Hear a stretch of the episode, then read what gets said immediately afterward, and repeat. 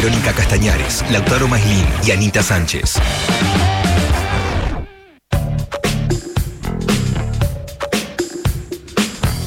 Bien, vamos a arrancar con la primera entrevista del día de hoy. En este caso es el jefe de gabinete de ministros, Agustín Rossi, que eh, se comunica, o en realidad nosotros nos comunicamos con él para eh, analizar un poquito la coyuntura. Agustín, buenos días, Lautaro te saluda, gracias por atendernos.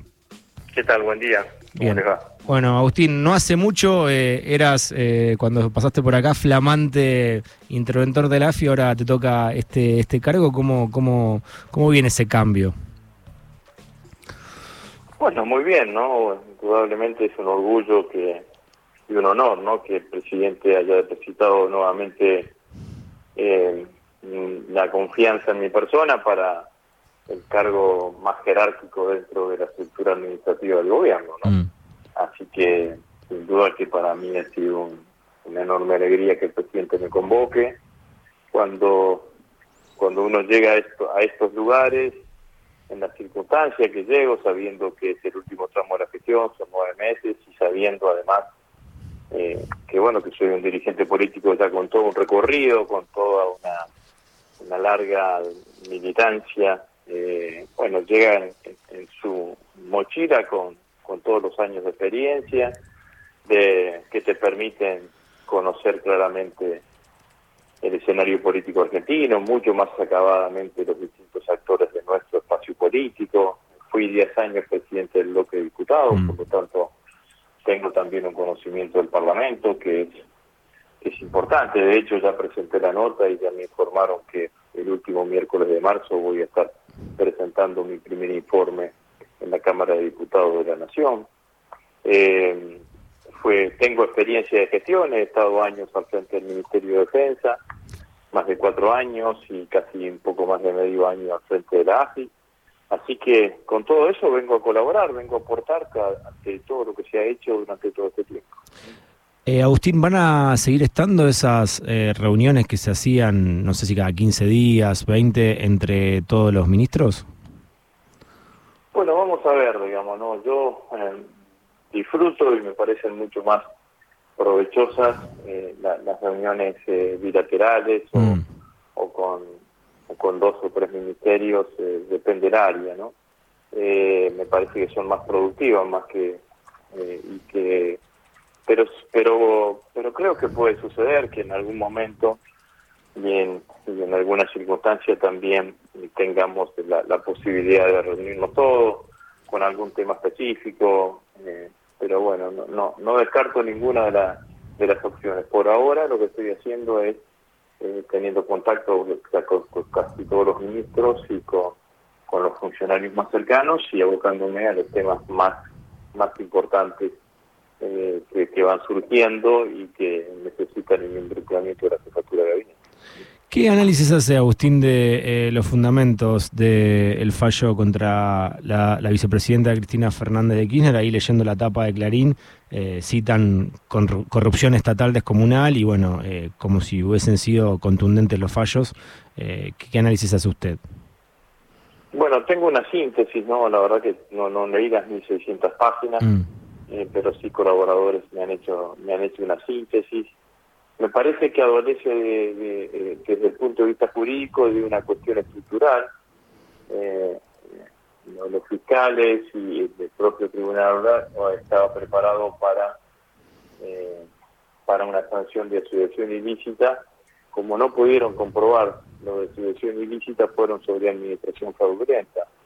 Y entonces como que que todo el expediente está escrito, digamos, ¿no? Para que sea asociación ilícita y después las mismas pruebas que utilizaron para adquisición ilícita la utilizan para administración fraudulenta. Sigue sin, sin explicarse cuál es la relación eh, o cuál es la relación entre Cristina Fernández de Kirchner y Lázaro Báez.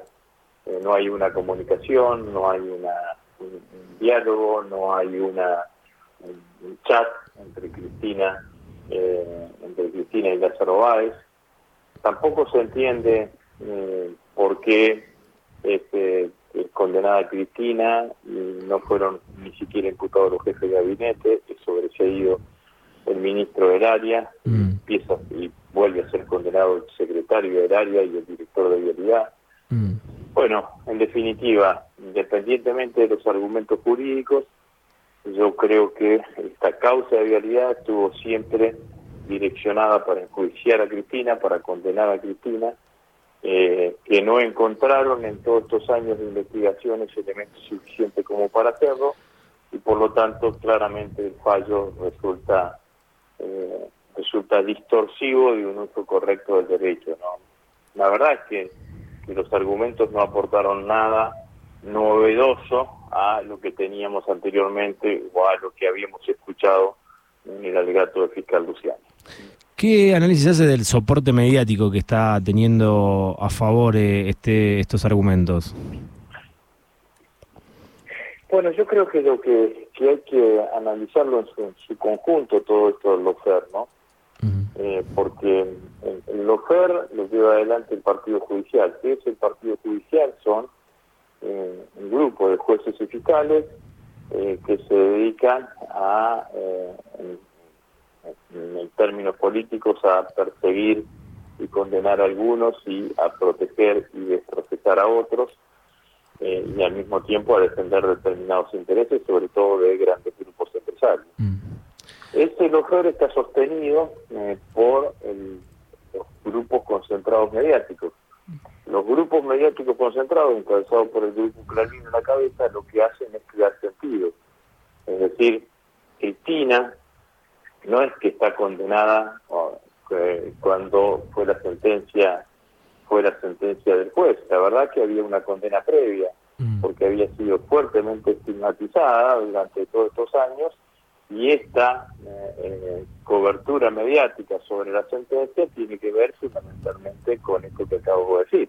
Mm. Los medios crean sentidos, entonces eh, uno es culpable antes, antes de que la justicia determine su falta para decirlo más claramente, probablemente una gran parte de los argentinos, cuando lo escuchó al fiscal Luciani, reproducido casi en cadena nacional por los principales medios de comunicación, creyó que ese ya era el fallo del, tribunal, digamos, ¿no? y sobre todo porque cuando este, cuando se tuvo, le tocó el turno a la defensa con la exposición de motivos, no tuvo la repercusión mediática que mm. tuvo la alegato de El eh. tercer punto que tiene todo esto es eh, que entre el LUFER y el sistema de medios que crea sentidos aparecen los discursos del odio. Mm. Los discursos del odio son fuertemente viralizados eh, con, por el uso de las redes sociales y eso genera todo lo que hoy vemos que se está generando sobre Cristina e inclusive hasta tal punto potenciado que yo creo que si no hubiesen existido estas tres cosas no hubiese no hubiese eh, existido el intento de asesinato sobre Cristina. Creo oh. que el intento de asesinato está basado eh, para que haya existido ese intento de asesinato sobre Cristina eh, tuvieron que existir los tres pasos anteriores que mm.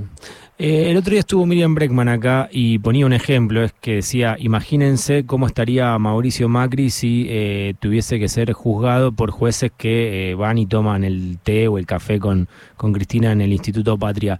¿Cómo, cómo tomás vos o cómo se le explica a la sociedad que uno de los jueces que juzgó a Cristina jugaba al fútbol con Macri y ahora tienen que decidir jueces que jugaban al pádel con Macri? Bueno, es lo que nosotros decimos, no son el Poder Judicial, son el Partido Judicial. Y son y, están claramente hegemonizados por un poder eh, que es mucho más que los partidos políticos opositores, que los incluye a ellos, que incluye al sistema de medios, y esos son los que te juzgan, ¿no? Además, con, yo me acuerdo cuando este señor Uriburu, creo que es uno de los miembros del tribunal, o el presidente del tribunal. Sí, Jiménez Uriburu. Sí, después de la después que había aparecido su fotografía jugando al fútbol en la quinta de Macri, apareció con un mate que decía Liverpool, digamos que era el club al cual pertenecía, además él, el fiscal, sí. eh, y como diciendo, la mostrando claramente la impunidad que tiene. Sí, sí, sí. Bueno, esto es lo que hay que cambiar y esto es lo que yo digo que nuestro próximo candidato o candidata a presidente tiene que entender que no solamente tiene que ganar las elecciones, sino que también tiene que desarmar este sistema de poder corrupto que existe por sobre los poderes constitucionales en Argentina. Agustín, eh, ¿qué expectativas de lo que pueda llegar a responder hoy Cristina? Bueno, no lo sé, no, no sé que Cristina ya respondió muy contundentemente en el momento de conocer de conocer los efectos de las sentencias. No sé si agregará hoy algo más. Me parece que al menos para nosotros lo único que hizo eh, la, la exposición y conocer los fundamentos del fallo es reafirmarnos en lo que veníamos diciendo. Hay una persecución política barra judicial sobre la expresidenta eh, a tal punto que eh, la sentencia genera los efectos que venimos diciendo, que son efectos claramente productivos. Agustín, ¿y usted qué cree? ¿Que va a ser candidata Cristina o, o, está también ahí con, con, la intriga como muchos argentinos? No, no, yo, yo no, no, trato de no interpretarla a Cristina, sino de escucharla. Claro. Cristina dijo que no va a ser candidata. Mm. Si después cambia de posición, bueno, modificará ella la posición y, nos explicará a todos los argentinos, incluido a nosotros, por qué cambió. Pero mientras tanto, eh, me atengo a lo que ella ha dicho, ¿no? Y ella ha sido muy clara que no iba a ser candidata a nada, dijo. Así que sí. Eh, entiendo la situación. Pero después Ana Avellaneda dijo que eh, básicamente no no es que se bajaba, sino que la bajaban y que no era... Yo comparto eso, comparto de mm. que no lo dijo porque ella quisiese, sino porque la sentencia es prescriptiva. ¿Por qué? Porque, mire, ¿qué hubiese pasado si Cristina eh, hubiese, cuando conocimos la sentencia, eh, Cristina también hay que recordar que tampoco había dicho que iba a ser candidata, tampoco mm. había confirmado que iba a ser candidata. Pero supongamos que, Cristina conocía la sentencia, dejaba latente, como era antes de la sentencia, la posibilidad de ser candidata. Hubiesen sucedido dos cosas. Primero, mm. ninguno de nosotros eh, con, con certeza puede decirle a Cristina, no, los plazos procesales no dan para que esta sentencia en primera instancia se convierta en sentencia firme antes de la finalización del proceso electoral. Mm. Si, si eso es así, era, eh, era iniciar una carrera electoral con una espada de Damocles, mm. ¿no? Eh, con la posibilidad de que en los momentos finales eh, terminen convirtiendo la sentencia en primera instancia en sentencia firme y con eso lo que termine generando sea la proscripción efectiva de Cristina. Bueno, esto fue lo que sucedió con Lula en aquella elección que ganó Jair Bolsonaro. No, Lula era candidato hasta que en un momento la Corte Suprema de Justicia lo privó de su libertad, no pudo ser candidato estando privado de su libertad, buscaron otro candidato, Fernando Haddad, actual mm. ministro de Economía de, mm. del Brasil, eh, y terminó ganando las elecciones de Jair Bolsonaro. Entonces, Cristina, inteligente y generosamente, eh, lo que lo que hizo eh, fue no poner al espacio político en esa situación. Lo otro que hubiese sucedido es que desde la mañana a la noche, todos los días, de acá al, al, final del proceso electoral, iban a decir Cristina es candidata porque quiere fuera porque no quiere ir fuera. Mm. Es así. Agustín, eh, estas dos cosas Cristina dijo, conmigo no. claro.